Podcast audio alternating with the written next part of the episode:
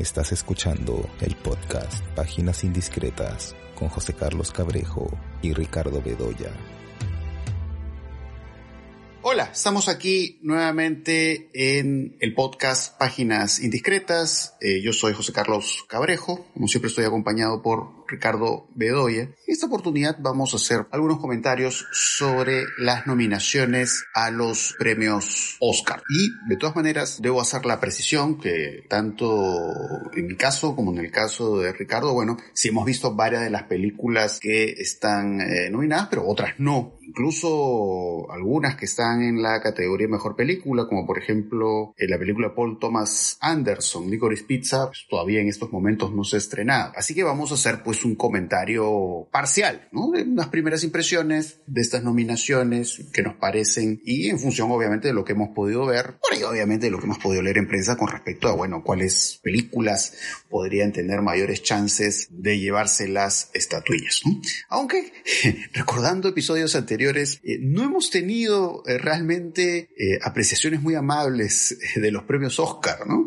Creo que un poco lo hemos reducido a, felizmente que gracias al Oscar de pronto tal o cual película ha podido llegar a de pronto una sala de cine. Probablemente estas, estas cuantas nominaciones a la película de Paul Thomas Anderson es lo que aseguren pues que ya se pueda ver eh, la película en la semana entrante. Me parece genial. Pero bueno, más allá de estos detalles y, más allá de estas precisiones que estoy haciendo, pues siento un poco que lo que vamos a decir en, este episodio es seguramente lo mismo que habremos dicho en algún episodio anterior. Bueno, que no hay mayores sorpresas en las formas y las maneras y las ópticas que hay en la manera en que se plantean estas nominaciones. De hecho que la película que va como me parece claramente como favorita, entre otras razones, eh, por la cantidad de nominaciones que tiene es El Poder del Perro de Jane Campion. Y hemos hablado sobre esa película, que es una es una buena película, es, es una película muy sólida que juega pues con estos recursos propios del western, pero para introducirnos en, una visión muy eh, singular de la masculinidad, pero que se conecta mucho al, al mundo de Jane Campion. ¿no? Entonces, cuando uno ve películas como El Piano, eh, encuentra pues conexiones muy interesantes en la forma de representar el cuerpo masculino. Creo que eso es algo que a mí siempre me ha llamado la atención dentro de la obra de Jane Campion y este asunto de la visión del cuerpo masculino lo hace con cierta sensualidad y además alternándose pues con estas perspectivas panorámicas muy eh, interesantes. Entonces, bueno, intuyo que probablemente es la que tiene más chances de ganar de lo que he podido ver de las nominadas a mejor película, eh, la que más me gusta es Drive My Car de eh, Hamaguchi, que es probablemente la, la, película que más me ha gustado de lo que he podido ver el año pasado, o por lo menos una de las que más eh, me ha gustado. Y de pronto es una nominación que nos podría hacer pensar en algo parecido a lo que ocurrió con Parásitos, ¿no? que es una película que viene de otro continente y bueno, es una película que dio la sorpresa. No sé si en esta ocasión va a dar la sorpresa. Sigo pensando que la película de Jane Campion es la que tiene más chances, pero bueno, a mí en lo particular Drive My Car me parece un título superior, ¿no? Y ya hemos hablado en este episodio que hicimos sobre el recuento del año de qué valores encontramos en, Drive My Car. me parece una película notable en su uso de la palabra, en su uso de los silencios, en el trabajo de los colores que, van metiéndonos un poco en esta, en esta película que reflexiona sobre el asunto de la pérdida, pero además me parece eh, establece conexiones muy interesantes con nuestro presente, un presente de pandemia. Pero bueno, eso es un poco mi primera impresión hablando de la categoría principal que es de mejor película. Pero bueno, no sé cuáles son tus impresiones, eh, Ricardo. A ver, mis impresiones son que estamos cumpliendo con un ritual, ¿no?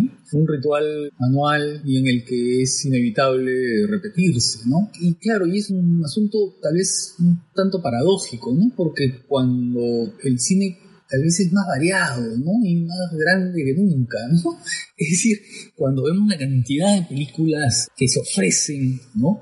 En diferentes plataformas, en festivales. Por ejemplo, estoy revisando el Festival de Berlín y la cantidad de películas diarias que pasan, que son 100 películas, digamos, que todas las competencias juntas, además el mercado, más de 100 películas diarias, hay una diversidad tal, ¿no? De películas que vienen de todas partes del mundo. Y entonces cuando pienso en esa diversidad y veo que por ejemplo, los medios le prestan atención al cine solamente en esta época del año para hablar del Oscar, me resulta ¿Sabes qué cosa? Casi chocante. Evidentemente que el hecho de que este año eh, esté en la competencia una película como Drive My Car me parece formidable, ¿no? Porque sin duda es una película superior, es una película que tiene una capacidad para emocionar, crearte un mundo distinto y hacerlo además por una vía que a veces el cine eh, desprecia o rechaza, ¿no? O disminuye, digamos, que es la palabra, ¿no? Que es el trabajo con la palabra.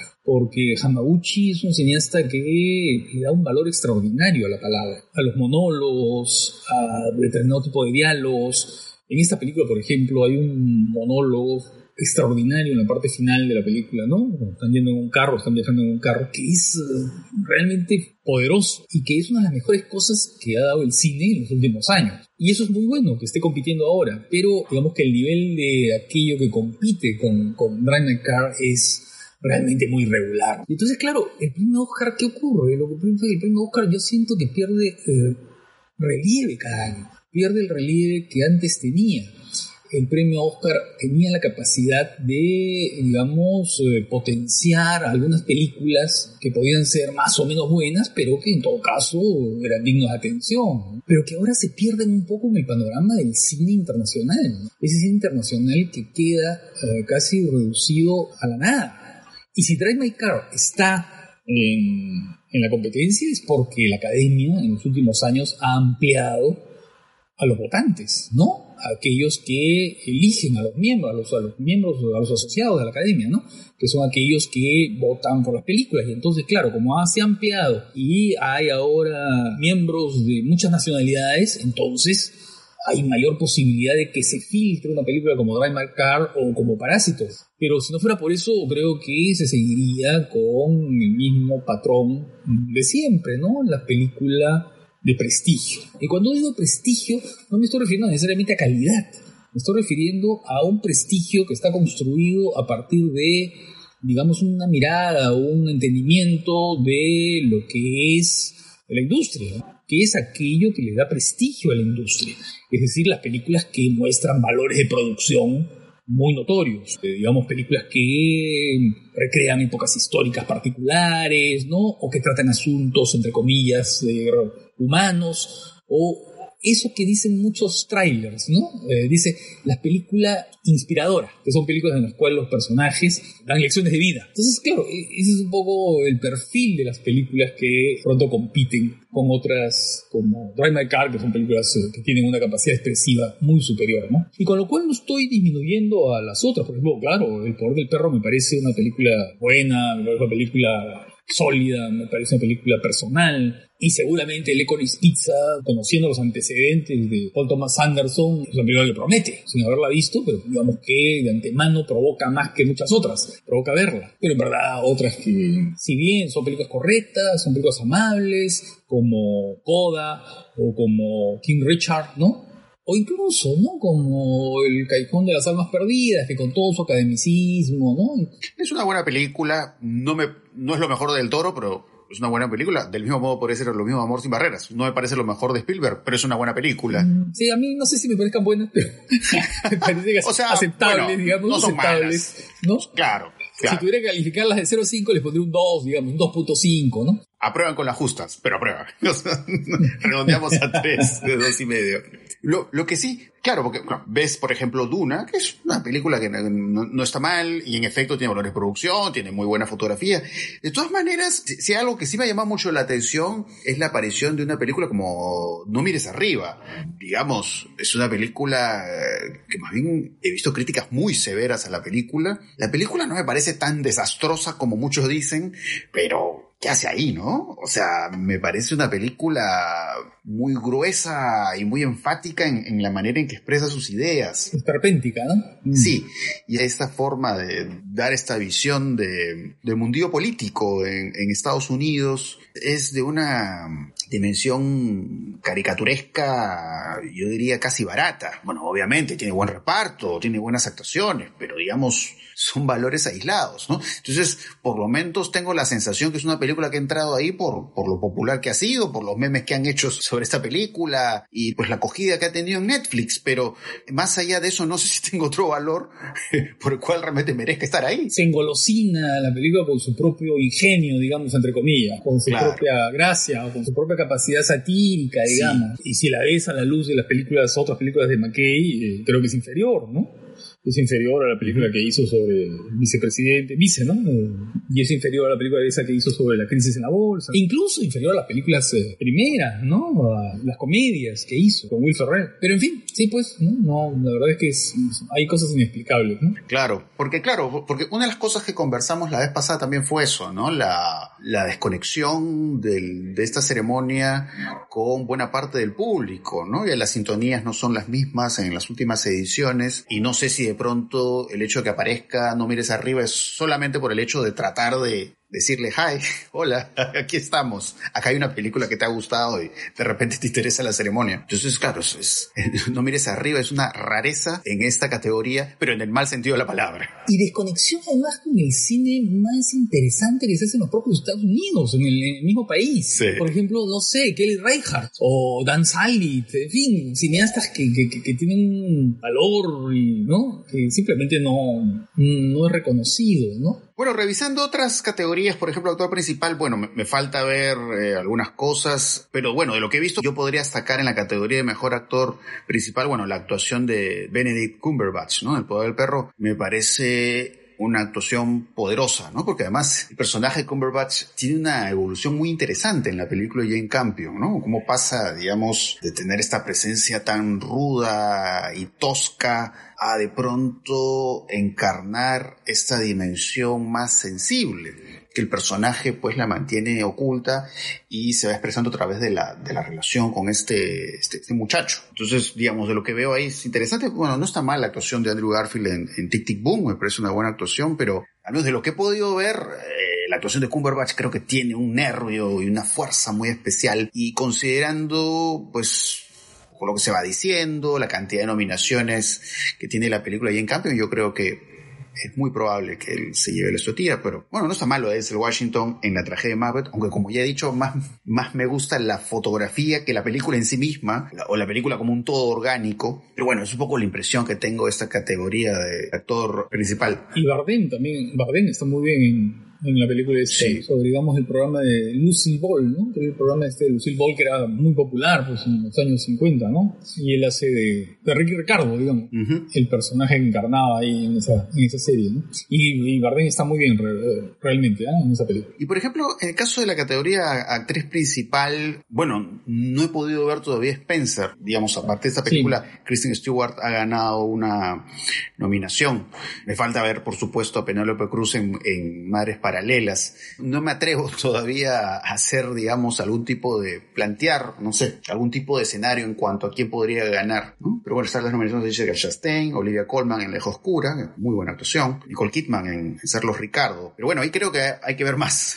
yo, no he visto Spencer, pero he visto las otras. Y a mí la actuación que yo prefiero aquí en este grupo sería la de Olivia Colman. Sobre todo cuando Olivia Colman está en silencio, cuando Olivia Colman observa a esta familia extraña que está ahí, ¿no?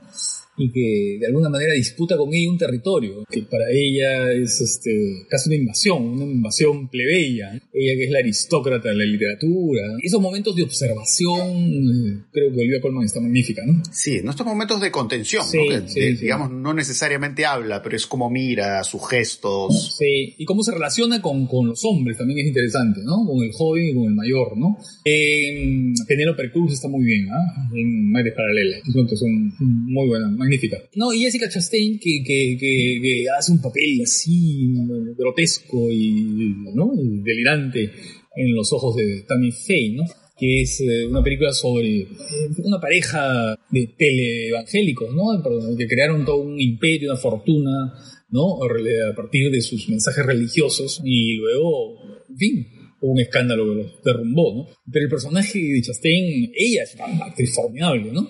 La película es eh, más o menos, pero ella tiene ese, ese poder, ¿no? De crear ese personaje absolutamente extravagante. Y bueno, de ahí hay, bueno, hay otras categorías. Mejor película animada intuyo que va a ganar Encanto, que es una película que ha tenido, digamos, adquirido mucha popularidad, pero Encanto no la he visto todavía. Sí he visto Luca, por ejemplo. Ah, Luca mm, es una película interesante. Sí, muy interesante. Luca me pareció a mí, es de la animación americana, digamos, de lo mejor que he visto. Pero también la otra, ¿no? La que está en Netflix, los Mitchell, los... Mitchell contra las Mitchell máquinas. contra las máquinas, sí. Es una película curiosa, original. Ahora, mejor película extranjera. Todo indicaría que ganaría Drive Sí, Car, ¿no? eh, Drive Car, ¿no? Porque tiene tres nominaciones, ¿no? Porque tiene mejor película, mejor Sí. película este, internacional, ahora le llaman mejor película internacional, ya no le llaman película extranjera, ¿no? Mejor película internacional y también está eh, nominado como director, si no me equivoco, ¿no? Sí, como director tiene como tres o cuatro nominaciones, creo, la película de Hamaguchi. Mejor Sí. película internacional, eh, mejor director, mejor película en general. Creo que tiene una más, no sé si creo que es guion, me parece. Sí, tiene guion, tiene guion. Tiene guion adaptado, pues porque es una novela de Murakami, ¿no? Eh, Tampoco seguro al 100% que vaya a ganar Drive My Car. Me estoy acordando eso que pasó con justo con el laberinto del fauno, ¿te acuerdas? De No, Guillermo sí, el Toro. claro, Que tuvo varias nominaciones Sí, sí. y estuvo nominada a Mejor Película Extranjera y no ganó. Ganó una película alemana que ahorita olvidó su nombre, ¿no? Este tipo que es como una suerte de espía. No me acuerdo el nombre ahorita de esta película, ¿no? Que, que además hubo esta situación graciosa. La vida de los otros. La vida de los otros, ¿no? Que además en esta situación de, de los tipos se paran para celebrar porque habían ganado el premio y creo que sin querer golpearon la cabeza a Guillermo el Toro. es la cosa más graciosa que recuerdo. Pero este humor involuntario creo Sí. que es lo que más me, Sí, sí. me gusta del Oscar. Yo en esa categoría solamente he visto, a ver, eh, Drive My Car, he visto La Mano de Dios y he visto La Peor Persona del Mundo. Es definitivamente la que prefiero es Drive My Car, pero de lejos. De lo que he podido ver, sí, la que más me gusta es Drive My Car. Fue La mano de Dios, la hemos comentado, ¿no? En extenso, en algún episodio, hemos hablado de esta dimensión felinesca de esta película de Sorrentino, ¿no? Un Fellini en otro tono. Un Fellini bien aguado, la verdad. Y bueno, y la peor persona del mundo, sí, sí, sí, bueno, creo que me gusta más Drive My Car, pero la peor persona del mundo es una película muy interesante, ¿no? Un poco trabaja con estos, estas convenciones de, de la comedia romántica. Esa, esa creo que podríamos dedicarle ¿no? una conversación especial Sí. ¿no? a la peor persona del mundo. A mí no me entusiasma, la verdad, pero bueno, Sí, Drive My Car me gusta más, aun- aunque a mí la verdad yo disfruté bastante la peor persona del mundo. Quizás algunos detalles no tanto, pero el tema es cuándo va a estar oficialmente disponible. Yo creo que ya está, en el ¿no? Perú. No, no estoy seguro. Intuyo que va a llegar a Movie, me imagino. Pero vamos a ver, ¿no? Porque, porque es una película bien interesante para comentar porque tiene que ver con esto que te decía, ¿no? Es un poco lo que podemos ver en ciertas comedias románticas, pero a, ver, a la vez reflexiona sobre, sobre el paso del tiempo, ¿no? La forma en que esta muchacha se va relacionando con estos dos hombres, ¿no? Con los cuales tiene una situación romántica, pues si habla del paso del tiempo, hay toda esta reflexión sobre el feminismo y tiene tiene secuencias muy bien hechas y muy buenas actuaciones. Pero bueno, a ver, ya le dedicaremos pues un espacio pronto se va a poder ver. particular. Ojalá que se pueda ver pronto Drive My Car, ¿no? Sí, yo no quiero perder la esperanza que por ahí ya se pueda ver en pantalla grande aunque sea una semana. No, eso es bien difícil, ¿no? Bien, bien difícil, pero bueno. En todo caso, si bueno, si como todo hace indicar pasa de frente a Movie, haremos un comentario más extenso de Drive My Car. Y si llega la peor persona del mundo, ahora que tiene, porque tiene otra nominación más, creo, aparte. Creo que son dos nominaciones que tiene la peor persona del mundo. Mejor película internacional, creo que es mejor guion también. Una de las categorías de guion está esta película de Noruega. Ya, ya habrá oportunidad para comentarla eh, en extenso, ¿no? Bueno, están estas otras categorías, maquillaje, peinado, vestuario. Bueno, de hecho que trabajo de vestuario en Cruel a mí me encanta. Eso es- me parece fantástico porque tiene to- toda esta extravagancia y esta originalidad en los vestuarios tiene que ver pues con este espíritu, este espíritu de ruptura del personaje de, de Cruella. Cruella. Entonces, de estas películas de Disney me parece una de las más interesantes que, que he podido ver en, Sí. en los últimos años. Sí, sí, sí. Así que eh, yo creo que en, en alguna de esas categorías creo que realmente pues, merece un, un premio. Eh, en fotografía, por ejemplo, me gustaría que ganara pues la tragedia de Macbeth, ¿no? Que hemos hablado ya de eso, de toda esta fotografía expresionista. Blanco y negro, ¿no? Todo este uso de la sombra, este mundo como de pesadilla que va creando, creo que eso es lo mejor de la película. Y, y lo que hablábamos la vez pasada, ¿no? Que este mundo artificioso, Sí. ¿no? Que va creando, pero la, la fotografía me, me pareció fabulosa. ¿no? La, la fotografía del el poder del perro también es una fotografía muy, muy, muy trabajada. Y sobre todo Sí, porque sí, es una sí, fotografía bien curiosa, porque juega un poco a, también a la paradoja, ¿no? Eh, eh, estar encerrado en un espacio abierto. Y esa es un poco la idea, como estos personajes están dentro de la mansión y todo lo demás, pero incluso cuando están fuera, en exteriores, están como circundados, ¿no? Como por las montañas por un lado y por esta especie de desierto, ¿no? Hay esta imagen que es impresionante, este picado de la casa en la nada y hay un auto que va acercándose. Entonces, este, eso me parece bien interesante. Le da a la fotografía un tono, una calidez, hay unos tonos medio socres en interiores, el lado oscuro, la intimidad del personaje, ¿no? Cuando está con los objetos de este Harry, ¿no? Este, este vaquero mítico, este personaje legendario, ¿no? Entonces, todo eso le da un tono bien especial a, a la película, que me parece bien interesante. Bueno, y la fotografía del Callejón de las Almas Perdidas también. Es una fotografía recontra trabajada y recontra pensada, ¿no? Lo que hablábamos el episodio anterior, ¿no? Claro, sobre este asunto de profundidad de campo, sí. Y además, ¿sabes qué cosa? La iluminación del circo, esa iluminación nocturna del circo, con estos uh, luces de colores, en fin. Claro, hay una visión de lo, del lado monstruoso del protagonista a través de lo circense. Entonces ahí, ahí lo visual es muy importante para incluso dar esta visión hasta como de humor, ¿no? Como un poco lo que claramente se ve en la imagen final, ¿no? Cuando él, el personaje se ve reflejado en ese frasco donde hay esa, ese ser sin vida y de alguna manera se identifica que es como un objeto sacado del circo justamente y ríe. Entonces, digamos, en, todo el trabajo visual de la película Guillermo del Toro, creo que es interesante ver eso, ¿no? Este lado especular, ¿no? De cómo él se refleja en esta dimensión monstruosa que hay en lo, lo circense, o hasta terrorífica, ¿no? Porque parecen como el parque del terror, ¿no? En una feria, una cosa así. Y esa dimensión retro que también tiene la película, ¿no? Esta especie de recreación eh, de época que está dada no solamente por el, por el vestuario y la escenografía, sino por la fotografía, porque además se oponen dos espacios, pues, ese espacio, este espacio de este espacio de la monstruosidad, y luego otros dos espacios, que son el espacio de, digamos, del lugar del espectáculo, donde él hace su espectáculo de ilusionismo, de, ¿no? de, donde van estos personajes eh, de la sociedad,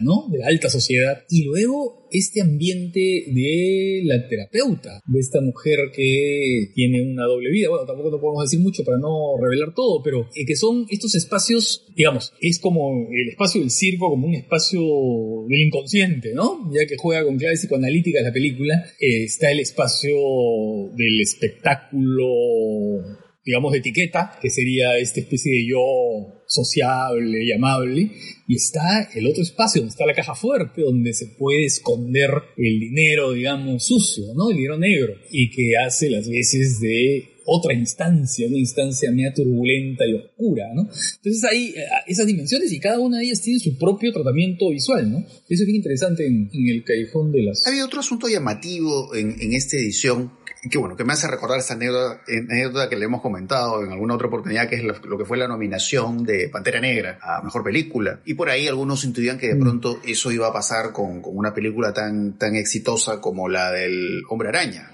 ¿No? Spider-Man sin camino a casa, creo que así se tituló acá en el Perú. Eh, y bueno, solamente ha obtenido una nominación a mejores efectos visuales. Que por cierto, ahí en la lista encuentro una película como Chang-Chi y la leyenda de los 10 anillos que me gusta mucho más. Sincero, tampoco una gran película, pero mucho más interesante. Me parece una película más creativa que la de Spider-Man.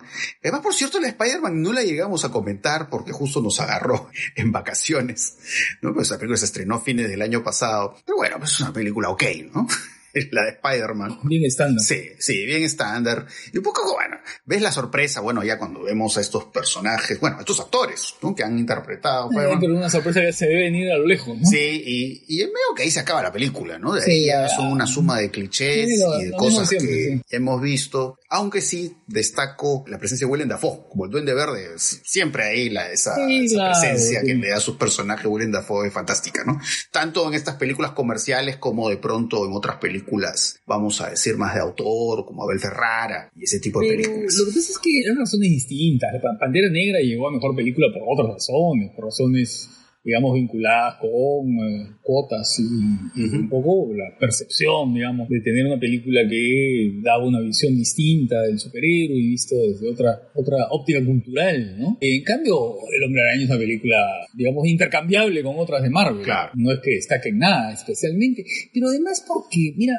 el Oscar siempre ha tenido cierta desconfianza por los géneros más populares, ¿ah? o por las películas más populares. Mira el caso de Spielberg, ¿no? A Spielberg le dan el Oscar cuando, claro, es la lista de Schindler, ¿no? Claro. Una película entre comillas seria. Así entre es, comillas. ¿no? Claro. No se lo podrían haber dado, yo que sé, por tiburón o algo así. Por E.T., que es una película así, que, ¿no? Que, que supongo que pasará un clásico de la época Claro. y un clásico del cine, digamos, ¿no? Porque es una película que, Sí. que, formó un imaginario. Pero, y además así, mira, mira, mira los géneros populares, el terror. ¿No? ¿Cuántas películas de terror han ganado el Oscar? ¿O ¿Cuántas películas, o cuántos westerns? Son muy pocos los westerns. Cimarrón, Los Imperdonables. Pero son poquísimos los westerns que ganaron el Oscar. Pese a que el western fue el género más popular desde la época del cine mudo hasta los años 60, digamos. Creo que hay una desconfianza, porque claro, es que, ¿sabes qué pasa? Que esa, esa visión de que el prestigio cultural y el prestigio imagen industrial, ¿no es cierto?, en el Oscar está reñida con la capacidad de convocatoria popular que puede tener una película de género. Ese es el problema. Siempre ha sido así en Hollywood, ¿no? Claro, y terminamos recordando pues estos grandes olvidos que siempre ha habido en estos premios de la academia, como el caso de Hitchcock, por ejemplo, que Claro. su carrera tuvo nominaciones, pero al final se llevó pues un premio, digamos, eh, honorífico. ¿no? Lo mismo han hecho con David Lynch, me parece. Tiene su Oscar ahí, ¿no? Pero fuera de ceremonia, además. Y con actores maravillosos que nunca reciben un Oscar. Empezando por Cary Grant. Sí. Cary Grant tú lo ves y es el cine. O sea, es aquello que puede tener de más encantador, fascinante, relajado, ¿no es cierto? Placentero el Sí. cine, ¿no? Cuando tú ves las películas de Cary Grant. Y Cary Grant nunca un Oscar. Ganó bueno, un Oscar honorario al final, creo, ¿no? Cuando ya está muy mayor. Bueno, acá estoy revisando los premios a guion, por ejemplo. Bueno, está Drive My Car, ¿no? Pues es una adaptación de Eh, Murakami. Murakami. Acá hay una, una actuación que a mí me parece interesantísima y muy buena, es la de Jesse Plemons en El Poder del Perro, que es el actor que hace el mano, de Cumberbatch. Ahora un poco estoy recordando algunos viejos casos, ¿no? Los cuales de pronto, pues no sé, quizás películas un poco más atrevidas con el guion no han ganado. Bueno, creo que, es un- quizá una excepción. Me parece que Tiempos Violentos de Tarantino creo que sí ganó guion, me parece, si no me equivoco. Pero no sé, cuando ha participado, creo que, creo que tuvo alguna nominación, por ejemplo, esta película de Nolan, Amnesia. El título original es Memento, ¿no? Que es vamos, un guion complejo, ¿no? Pero creo que muy complejo para la academia y tuvo, creo que tuvo una nominación, pero no ganó, hasta donde recuerdo. Y bueno, sí, pues ahí está la persona, la peor persona del mundo, también dio una nominación a mejor guion original.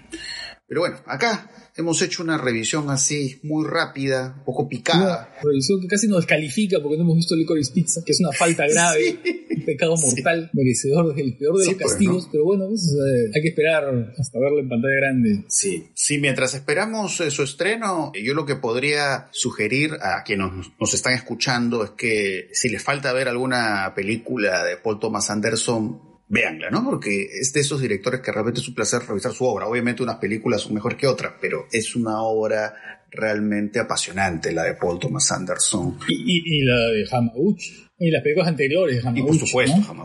Bueno, el año pasado vimos en la Semana del Cine, la, ¿no? la que vimos en la semana del cine, claro. La rueda de la fortuna y la fantasía. A mí me gusta tanto como, como Drive My Car, ¿ah? la verdad. Probablemente esas, yo pondría esas dos películas por lo menos en mi top 3 del año pasado. Esas dos de Hamaguchi y por ahí alguna El más. segundo episodio de... Es una maravilla, ¿no? El trabajo con lo erótico. Con lo erótico, Eh, con- Lo erótico a través eh, de la palabra, que eso es muy claro en la rueda de la fortuna y la fantasía, y también de la mirada, ¿no? Porque hay esta, hay esta secuencia en Drive My Car que es fascinante, ¿no? Que es cuando, el, voy a tratar de no dar mucho detalle, ¿no? Porque es cuando el protagonista llega a una casa y, ve una situación sexual, y claro, todo este juego con, también con el sonido, la música, los gemidos, porque además la palabra y lo sexual, ¿no? Siempre, siempre hay esa vinculación ahí que podemos apreciar, por ejemplo, en estas dos películas de Hamaguchi, y esa vinculación que él hace es, realmente lo hace de una manera magistral. Y sabes qué cosa también creo que es maestro Hamaguchi en ubicar a los personajes en el encuadre, a los actores en el encuadre. Y crear a partir de las distancias tensiones, ¿no? De la cercanía o de la distancia. Como, por ejemplo, puede lograr toda una tensión extraordinaria con dos personajes sentados en un auto, conversando. O, por ejemplo, un personaje que escucha. O sea, el gesto de estar oyendo a otro. Estar en silencio oyendo a la otra persona. Eso me parece extraordinario en Hamaguchi. Y además me estoy acordando, claro, hablando del, del, del gran segundo episodio de La Rueda de la Fortuna y la Fantasía, que es eh, toda la secuencia de la lectura. O sea, la fuerza que tiene la lectura de, lo literario, con los dos personajes apoyados o sentados, el fuego que se siente en la palabra, pero a la vez el juego con las personas que van pasando por ahí cerca, ¿no? Y este juego de, cerrar la puerta, de, no permitir que escuchen. Y cuando el profesor se para y abre la puerta, ¿no? Abre la puerta, yo no tengo nada que esconder, ¿no? Que son como acciones en sí mismas podríamos ser simples, pero que eh, pues en la puesta en escena adquieren pues una, una potencia extraordinaria. Claro, cuando, cuando ella está parada, ¿no? Y él está sentado y él va cambiando de expresión y luego los dos se sientan y entran en otra fase, ¿no? Sí. No, es extraordinario Hamaguchi, ¿eh? Es un cineasta... Yo le daría todos los Oscars que están nominados. Porque no, tengo duda que, que es, una, son película, es una película superior, ¿no? Sí. Yo creo que además sería mucho más divertido, eh, para quienes nos escuchan, ir explorando la obra de Hamaguchi o la obra de Paul Thomas Anderson, que, que, viendo las películas, sí, las películas nominadas. Les aseguro que va a ser mucho Por mejor. Por ejemplo, Asako 1 y 2, el anterior de Hamaguchi o Happy Hour, son películas notables. Una de ellas dura 5 horas, ¿no? Que es Happy Hour, que es larguísimo. Sí. Y Asako 1 y 2 es apasionante, ¿eh? Y es curioso cómo Hamaguchi, hablábamos un poco de la palabra, ¿no? Sí. Pero el final no voy a decir cuál es, pero el final de Drive My Car es justamente el silencio. Es como expresar todo a través del silencio. Como ser personaje de una obra teatral, una obra teatral además muy trabajada eh, literariamente, ¿no? Unos diálogos muy trabajados, pero expresarlo a partir del silencio. O sea, es un maestro de la palabra y del silencio. Y un poco, pues, al fin, al fin y al cabo, esta visión también después del mundo como el teatro, que eso está en el tercer episodio de La Rueda de la Fortuna de la Fantasía, y el asunto del teatro es fundamental, por supuesto, en Drive My Car. No, en todo. Los personajes siempre están representando algo, como que asumen roles. Eso se ve muy claramente